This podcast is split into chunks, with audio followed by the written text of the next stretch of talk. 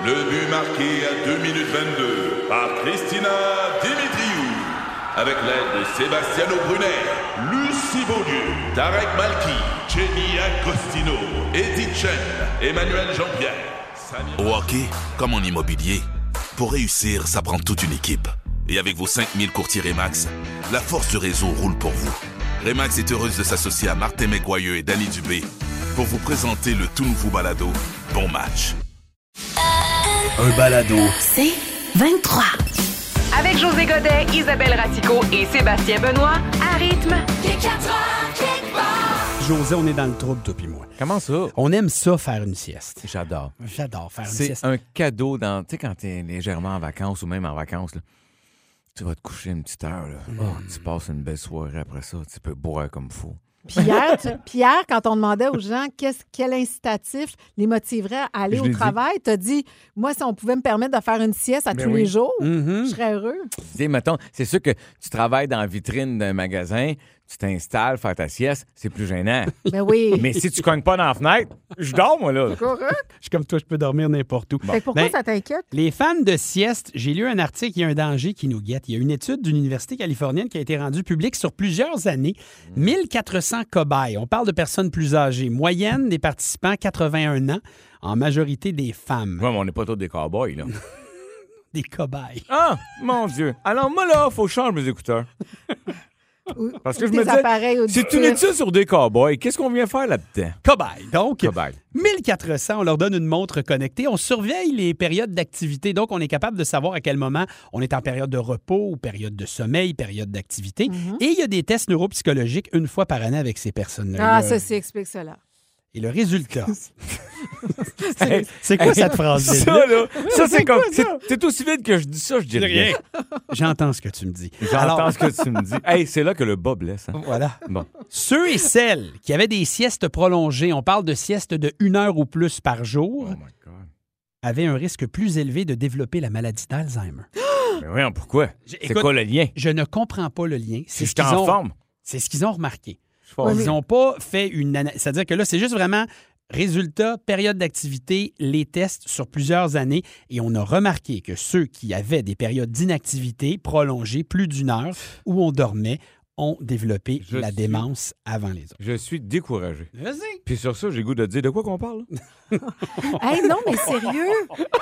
Sérieux, j- euh, j'en reviens pas de Moi non ça. plus. C'est Ouais. c'est- c'est épeurant comme étude. Effectivement, Ben, je comprends pas J'ai peut-être fait des centaines de siestes dans ma vie. Mhm. Mais euh, je serais curieuse de savoir si c'est l'inactivité ou si c'est les gens qui aiment et qui ont besoin de sieste Ah! sont déjà comme Déjà là. programmés. Oui, parce que ça dépend aussi de ton rythme de vie. Ça, c'est pas pris en compte, là. Mm, Tu Effectivement. sais, mettons, euh, si tu fais des siestes puis tu as déjà dormi 9 heures puis que tu pas censé être fatigué, c'est une chose. Ouais. Mais si tu as eu deux contrats de, de fil dans la journée puis que tu as dormi juste 5h30 la veille parce que tu étais pris sur un autre truc, la sieste devient essentielle. Pense à tous ceux qui font des choses du matin ou ceux qui travaillent de nuit. ou ceux qui- Absolument. Tu Il y a plein de gens qui ont des jobs difficiles. Là. Sauf que dans l'étude, on le dit, moyenne des participants, 81 ans. Donc, on s'entend, c'était des gens qui étaient un peu plus sédentaires Ah, ou à la retraite. Là. Tais-toi! Quoi? Tu nous as jamais dit d'entrée de jeu que le test était fait sur des gens de 80. Oui, je l'ai dit, Ah! c'est parce que t'étais ces cowboys cobayes. Ah, OK, Ouais, il me à semble que c'était 80. pas clair. Oui, Mais moyenne. dit- Mais je m'en fous à 80 de faire des siestes puis d'affaire de l'Alzheimer. Je veux dire, tire à la plug, là. je, veux dire, je veux dire, si je me souviens de quoi à 80, moi, t'es le premier surpris. Bon, OK, on va, on va je réécouter. me le- souviens pas ce que j'ai mangé de déjeuner. Bon. José Godet, si on ne l'avait pas, on l'inventerait. Ben, il est avec nous et il nous parle des inventeurs aujourd'hui à l'émission. Oui, en fait, aujourd'hui, euh, je vous parle de l'émission Dans l'œil du dragon qui revient pour une onzième saison. Oui, c'est le- c'est d'ailleurs le Euh, mercredi. ben c'est oui. ce soir, euh, je pense que c'est la deuxième de la saison. Là, tu sais, puis Isabelle, euh, mon Dieu, qui adore cette émission. qui- J'adore depuis T'as- le début. Je t'aurais vu animer ça, Ah, t'es Hmm. fin, j'aurais Euh, adoré ça. même si dans le fond, il n'est pas vraiment un animateur. Bon. Non, plus maintenant, mais au début, c'était pas lourd. Oui, qui faisait t'as la narration. Bon, alors, en passant, by the way, ça s'appelle Dans l'œil du dragon. M'accrochez pas sur le fait que la bébête dans le logo a plus l'air d'un hippocampe. Regarde. C'est vrai, ça. Euh, c'est les dragons. Elle n'est pas là. OK? Donc, pour les amateurs de mariage médiéval, euh, vous pouvez tout de suite déprogrammer votre enregistreur télé. Euh, les dragons, euh, c'est pas ça, là. Euh, J'ai pas vu un seul chevalier. Ah non, dire, pas une euh, épée. pas d'épée, pas de boc en plomb. Regarde, c'est non. Très déçu. Donc, donc, c'est plutôt une émission dans laquelle des entrepreneurs viennent présenter de nouvelles patentes à gosse. Ouais, je, je veux dire, des inventions Hey, oui. à cinq multimillionnaires qui sont de moins en moins millionnaires au fil des. C'est- dire, euh, euh, c'est pas Elon Musk, là. Euh, On se barre de t'appeler, José. il y en a un qui était dans Big Brother l'année passée. Hein? Il y a deux ans, l'autre avait fait faillite. Tu sais, c'est- pas. euh, Oui, oui. Comprends. Ça te donne une garde. C'est T'es des entrepreneurs. Bon, euh, fait que les participants doivent convaincre au moins un dragon d'investir dans leur Oui. idée de marde. Voyons, je veux dire, dans- Voyons. dans- dans leurs innovations. C'est cela. Bon. Alors, puis là, ça négocie fort. Genre, j'ai besoin de 30 millions contre 2 de la compagnie. Puis là, les dragons font une compte off. Regarde bien, m'a donné 200 pièces cash pour 95 de la compagnie. Puis là, les participants acceptent en faisant semblant d'aller réfléchir fort, fort, fort dans le garde-robe. C'est très, très bon. T'es de mauvaise foi, José Godet. L'émission est animée par Pauloud en voix hors champ seulement. Parce que les producteurs voulaient pas qu'il anime avec son chandail des boys. On le salue. Ceux qui viennent présenter leurs cossins, les, produits, c'est c'est rarement du monde qui ont inventé la fission nucléaire puis l'orthodontie. Ben. C'est très, très rare. C'est, euh, on n'a pas vu beaucoup de Léonard de Vinci jusqu'ici. Euh, bon, oui, il y a des inventeurs euh, de croquettes pour chiens végétariens qu'un dragon décide d'en goûter un pour faire beaucoup trop rire tout le monde à force euh, par rapport au gag. Mais c'est une très, très bonne idée, ça. La bouffe de chien vegan, là, Oui. ça répond à un réel besoin car c'est très connu que les chiens sont végétariens. N'importe quel chien qui vomit après avoir mangé du gazon va te le dire. Je me sens sale de rire des, inventeurs de même en Ça, ça vole pas toujours haut, les inventions. Oui, on a vu la tasse comique en moine où tu y pèses sa tête, faire sortir la poignée. Ça, on l'a vu. Oh! Mais une machine à voyager dans le temps ou des autos volantes, c'est beaucoup plus rare. Euh, je dis pas que euh, c'est jamais arrivé. J'ai pas vu tous les épisodes. Mais ceux que j'ai vus, il y avait beaucoup de croquettes pour chiens. Souvent, les participants ont vendu 12 exemplaires dans la dernière année. Puis là, ils jurent qu'ils vont en vendre au moins 500 000 dans le deuxième. Tu sais, t'es inventeur, fait que c'est normal, t'inventes des menteries. Oui, ça, ça va. Ça non, va de c'est optimiste. Ouais. Optimiste. Voilà. Alors, évidemment, tout ça est entrecoupé de commentaires de Paul Hood qu'on voit jamais à la caméra parce que les producteurs, ils veulent pas qu'il anime avec sa casquette des Boys 2. Ce soir, 20h. Le Met Gala aura lieu la semaine prochaine, le gros gala euh, très, très, très populaire. Et là, il y a comme des règles qui sont sorties un peu surprenantes, étranges. Ben oui, alors si vous savez pas ce qu'est le Met Gala, Ouais. c'est le gala, c'est- l'événement annuel des célébrités du monde de la mode et ça donne le coup d'envoi à une exposition mode qui a à chaque année au Metropolitan Museum à New York. Et Puis ils, font quoi à ce moment-là au Met Gala? C'est- Je vais l'air fou, mais je sais pas. ben, c'est-à-dire que là, tu veux dire euh, pendant la soirée? Ouais, mais c'est un une souper. soirée. OK, c'est un, c'est OK. c'est un grand bal. Ça lance les festivités. Souper, c'est 30 000 le billet et tu peux seulement y aller sur invitation. Fait que tu es invité à payer 30 000 Ah, God, beau cadeau. Et- J'espère qu'ils n'ont pas mon nom dans la liste. Et il y a 550 personnes à peu près à chaque année. Et à chaque année, il y a un thème, OK? Fait que cette année, c'est Gild- Gilded Glamour. C'est l'âge d'or des États-Unis. Alors, tu sais, on pense un peu euh, à l'époque de Downtown Abbey pour vous Oui. mettre une image. Mais il y a une série, d'ailleurs. euh, Gilded Age, c'est ça. c'est Alors, bon, euh, c'est en version new-yorkaise. Et donc, on s'attend peut-être pas à voir des costumes d'époque, mais on va y faire référence parce que les invités doivent s'habiller selon le thème. Puis là, ils parlent à des designers. Sarah Jessica Parker disait récemment que ça prend, elle, entre 7 et 10 mois pour préparer son look pour Ben l'événement. Je vous le jure, c'est la folie, puis tout le monde va être invité. My Bon, God. alors, là, on a su que ça va se passer lundi en passant, là, vers 18 h. Fait qu'on va être en onde pendant que ça se passe. C'est la raison pour laquelle nous n'y serons pas. Mais. Ouais, ben oui, sinon, écoute, hein, j'ai reçu une ouais, invitation. ouais. Et puis les 30 000, là, on avait à garocher. Là, Ben ouais. Non, non, non. C'est ça. Alors, euh, mais il y a quand même des règles assez particulières. La première étant, on ne peut pas prendre de selfie. Bon, là, il y a 800 000 photographes de toute façon qui Mm. couvrent l'événement. Fait que j'imagine que tu n'as pas besoin de prendre de selfie. Mais, c'est à cause du thème euh, qui retourne en arrière? Non, tu peux pas de selfie. règles. De, à chaque année, tu n'es pas supposé de prendre de selfie. Ah. Et donc, c'est sûr que sur les 550 sont triés sur le volet, y- les gens, les superstars sont aussi impressionnés de voir d'autres stars. Fait que ça les écœure un peu. Bon. Tu ne peux pas avoir en bas de 18 ans pour être là. Donc, les, les, des- les- les jeunes acteurs connus Mm. qui n'ont pas 18 ans ne peuvent Mhm. pas être invités. Tu n'as pas le droit de fumer dans la salle. Je pensais même pas qu'il fallait encore Ben le là, dire. Je me sais même pas s'il y a des endroits. Ben, Sauf que, je pense que c'est l'an passé ou il y a deux ans, il y en a qui ont été pognés à fumer dans les toilettes. Ah. Ils fumaient euh, leurs cigarettes. Mm. Oh. Hadid, entre autres, Dakota Johnson. puis il va y avoir des gens qui fumaient du cannabis. Ben, peut-être, mais il n'était pas supposé. Mm. La quatrième me fait beaucoup rire. Calatel. Tu n'as pas le droit d'avoir une haleine d'oignon.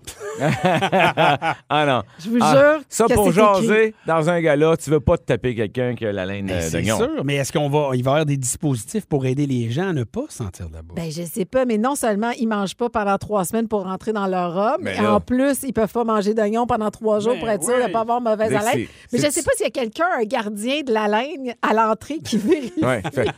Oui, toi, tu passes pas. ce serait plate. Tu sais, avant, les gens prenaient la température pour la COVID. Là, c'est ton la haleine, l'haleine au Oh maître. my God, c'est drôle. Et la cinquième, c'est que tu peux pas t'asseoir ailleurs où l'endroit où on t'a placé. Et les gens qui l'organisent, dont Anna Wintour, qui est la directrice du Vogue Magazine, prend des semaines à déterminer avec qui les gens vont être assis. Mon Dieu, c'est pire qu'un mariage royal. C'est pire oui. qu'un mariage royal. Wow. Donc, euh, Et moi, je vais vous raconter rapidement ce qui s'est passé parce que j'ai couvert le Met Gala. ouais. Et euh, Christy Turlington, qui est une mannequin très connue, parce que les invités arrivent, là, puis imaginez-vous, là, c'est des escaliers qui n'ont plus de fin. Fait que tous les photographes et les journalistes sont de chaque côté des escaliers, puis là, tu interviews les vedettes qui arrivent, puis les designers. Et je, je- je finis mon entrevue avec Christy Turlington, mais moi, là, je suis à peu près euh, vers le milieu, OK, de, de, de, de l'escale, de l'escalier. Fait que je suis ni au début où tu veux être, puis je suis ni à la fin, fin, fin. Et du moment où, où elle me quitte, elle se revire de bord, et là, je vois son étiquette, je vous jure, grosse comme un calepin, l'étiquette de, de sa robe. Euh, Genre avec le prix ou l'étiquette euh, genre le prix, fabriquée? l'étiquette. Elle a gardé le prix. Fait que là, Elle moi, va je la fais retourner. Christy, Christy, your tag, ton étiquette, ton étiquette. Et là, elle se rend compte, elle met sa main, elle se revire de bord, elle part à rue, puis elle me fait un thumbs up comme Wow. merci. Fait que c'est ça qui s'est passé. Hey, on dirait qu'elle reste en Ontario comme Burlington. Elle, c'est Christy Burlington. Tur- Turlington. Ah, j'étais pas loin. Voilà, et c'est comme ça que tu as sauvé une top Wow. modèle de l'humiliation Le mondiale total. au Met Gala. Imagine. Il est 4 heures, quelque part.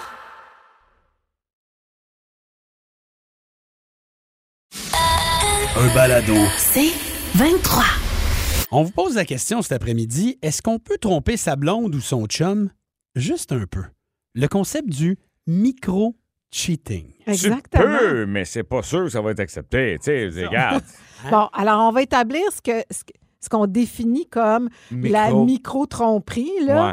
Ça, c'est, il n'y a aucun échange de baisers ou de relations sexuelles. là. On Ben, c'est- est vraiment dans une relation qui est plus platonique. Donc, c'est au karaoké. à cause du micro. Tromperie. Ça Non? va être long. Ah. Donc, Ouais, on ouais. parle, entre autres, de- des- échanges de textos, Ah, des ça, correct, regards, un rendez-vous pour aller prendre un café. Ah, Qu'est-ce que ça veut me dire? C'est, de la tromperie, ça, pour moi. Ça. Oui. Ben, ça dépend de ce qui est marqué dans le texto. Ben oui. Non, c'est des amis avec qui tu communiques, puis tu vas prendre un, tu vas déjeuner, whatever, c'est une chose. Mais Mhm. si le fond est, je dirais, entre gros guillemets, romantique. Libidineux. Oui, merci pour le beau mot qui ressemble à gaz ou à sable libidineux. Euh, Bitumineux. ah, j'étais pas loin. Bon, mais, mais ce que je veux dire, c'est que, tu sais, c'est- quoi ton intention derrière le geste? C'est ça la différence. Non? Exact. ouais. Tu peux parler avec des gars ou des filles, vice-versa. là. Euh, si ton intention est pas. euh, OK. Puis non? si c'est juste ce qu'on considère comme être un petit flirt. Mais un, tu un- un flirt, c'est quoi? peu. Tu fais un compliment ou tu dis j'aimerais Ben, t'embrasser ou je te regarde Ah. ou tu me déstabilises? Je veux dire, ça Ah, va ben là, jusqu'où, c'est trop, là? Bon, là, c'est trop. Là. Tu, Là- tu là, rentres dans, tu rentres dans dans la deuxième corridor. étape. là. C'est plus platonique. OK, mais micro-cheating, là, c'est juste vraiment envoyer une invitation invitation pour prendre un café à quelqu'un de la job que tu trouves de ton goût, juste pour dire Hey, viendrais-tu prendre un café? Ça, ça serait du micro-cheating? Oui, ce serait ça. Puis on, on parle plus d'une tromperie euh, émotive, là, Ben oui, ben oui, ben émotionnelle. oui, c'est là. C'est là que ce c'est qui le fait pire, que je c'est trouve. pire. Ben- Ah, c'est ça? Toi, tu trouves que c'est pire? Ben, c'est pire. Non, c'est pas, c'est pas vrai. C'est tout si pire, je dirais. Parce qu'une tromperie physique, c'est pas ben, ben mieux non plus. Mm-hmm. mais, mais si te- ton cœur, ton âme, tes émotions sont en train de, de- de- de flirter à Ouais. gauche ou à droite, tu es en train de trahir euh, toute la confiance potentielle et possible pour une belle relation à long terme. Moi, je pense, je sais pas. Puis, oublie pas, là, moi, je fais une grosse différence entre, parce que moi, j'y crois. L'amitié gars-fille, là, jeune, je- hey, dans 20 ans, je croyais pas. Mais aujourd'hui. Tu as changé ton fatigué. Ben, t'es facile. Je peux pas fournir. Il y en a trop. Il y en a Oui. trop, gros. Je peux pas. Tu peux pas être partout. Je peux pas. Regarde, à un moment donné, je peux pas le Père Noël. Non, mais ce que je veux dire. Oui. Non, mais je veux dire, ça se fait. Tu peux avoir des sentiments amicaux pour quelqu'un. J'en ai des amis de filles que j'adore. Je me sens proche d'eux autres.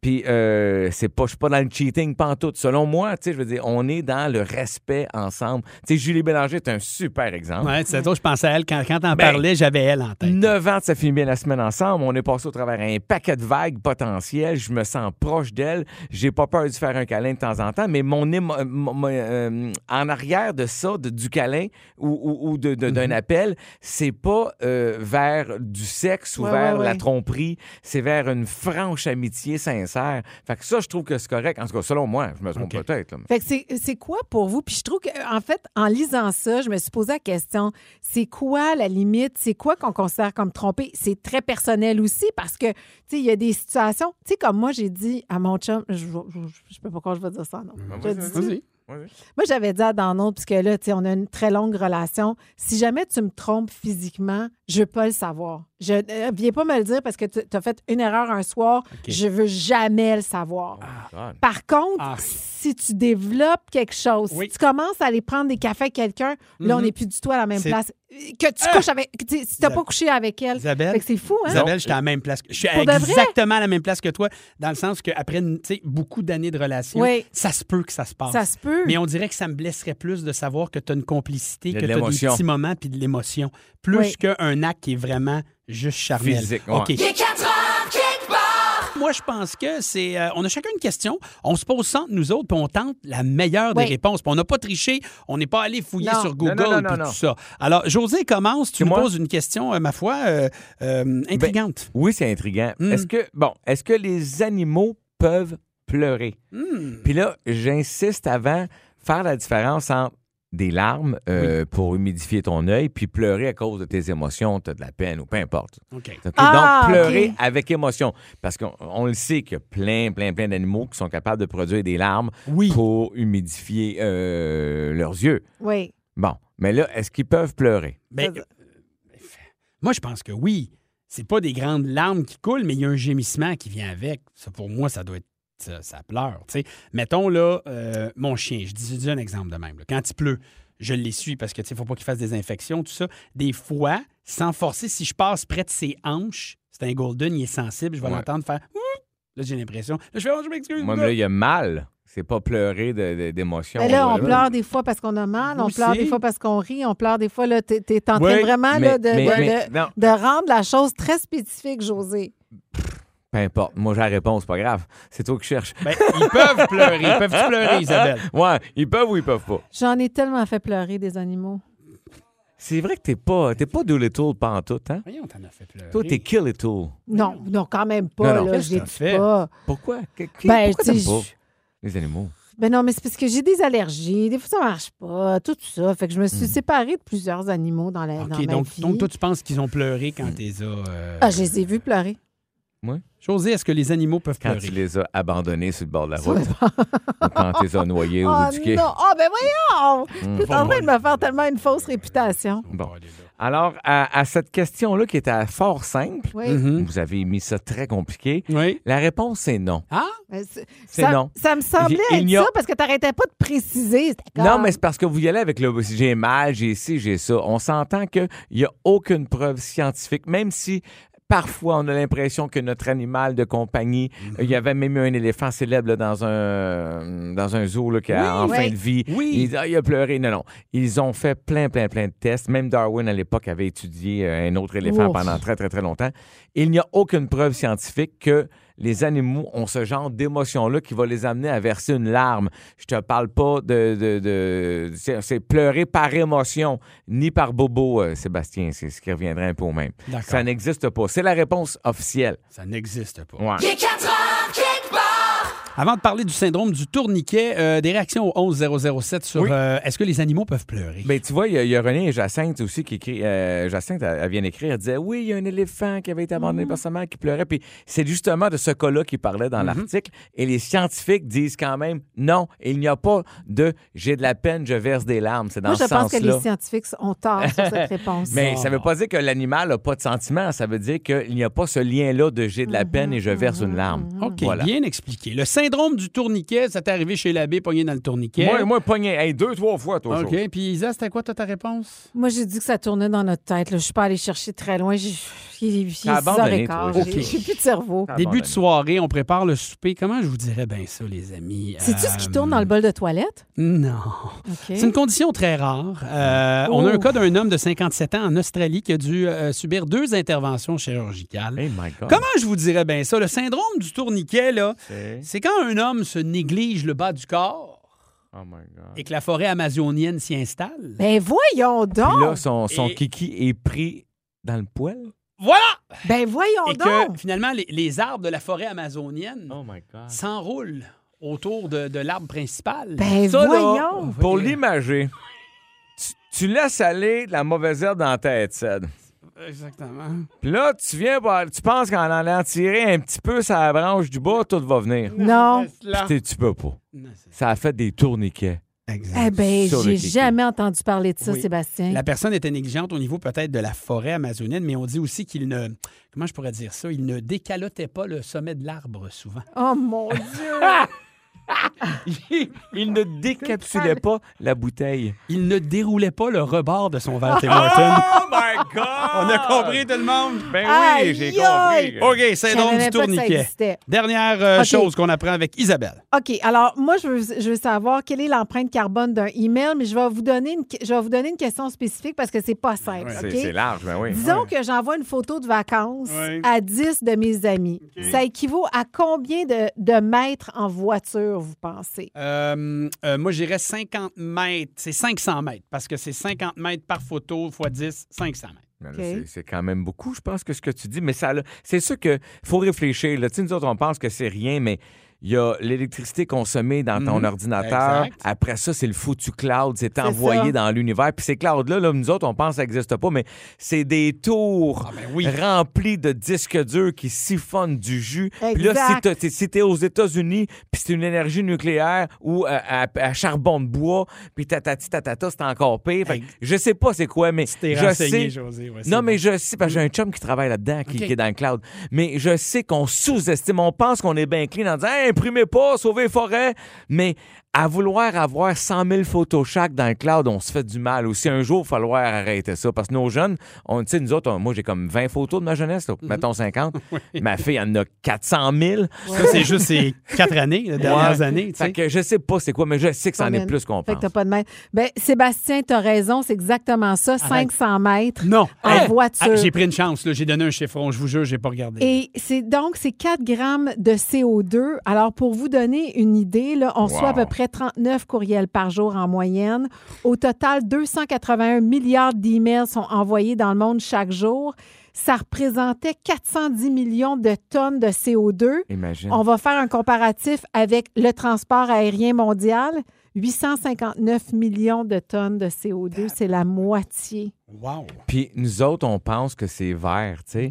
on ouais, oublie ouais, ouais, ouais, l'impact. ouais, ouais. Puis là-dedans, ce qui est plate, c'est qu'il y en a quoi? 60% c'est de la scrap qu'on reçoit comme courriel? Ben, Tu sais, à un exactement. moment donné, là, ça fait 800 courriels que tu m'envoies, Gap. Je le sais que les hosties t-shirts sont en spécial. Excusez. non, mais c'est parce que là, là, décroche un peu. là. peux Je dire, comprendre. Un par semaine, m'a vivre avec. Mais je pourrais me désabonner, remarque. mais- J'aime ça.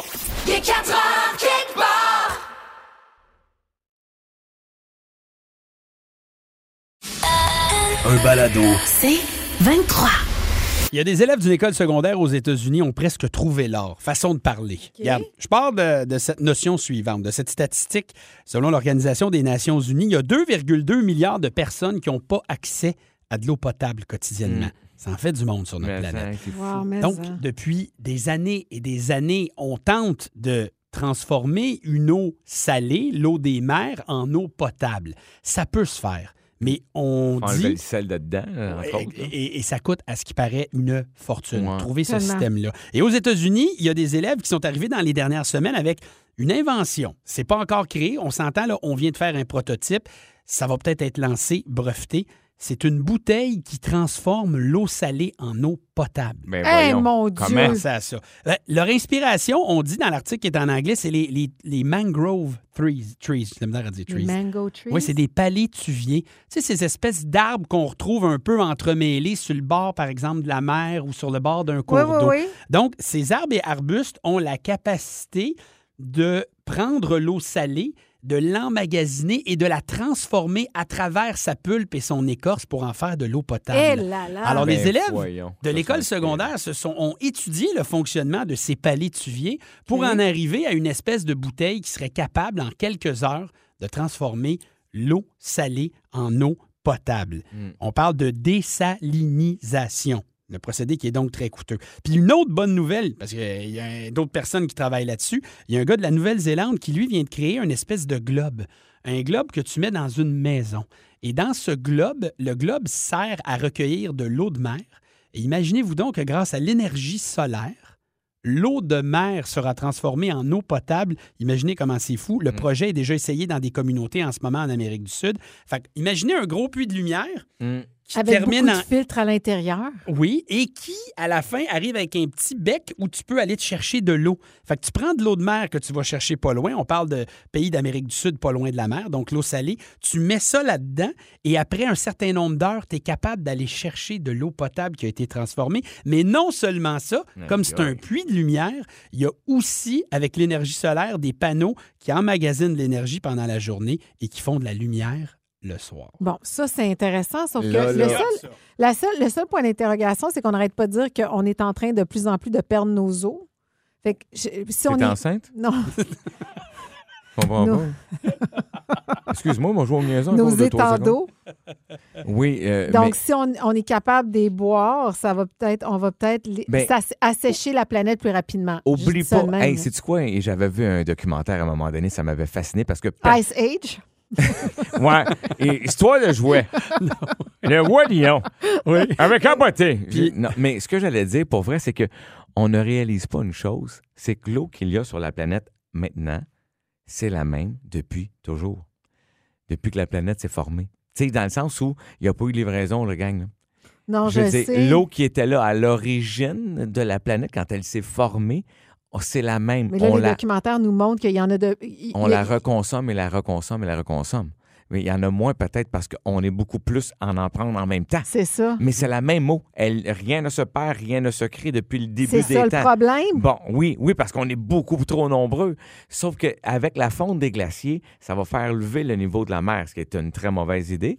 Cela dit, si tu es capable de prendre l'eau de la mer puis d'en re- de redonner en eau potable, peut-être qu'il y a une solution intéressante là. On le sait Oui, pas, oui. mais c'est quand même... Écoute, c'est quelque chose, hein, être aussi nombreux sur la planète.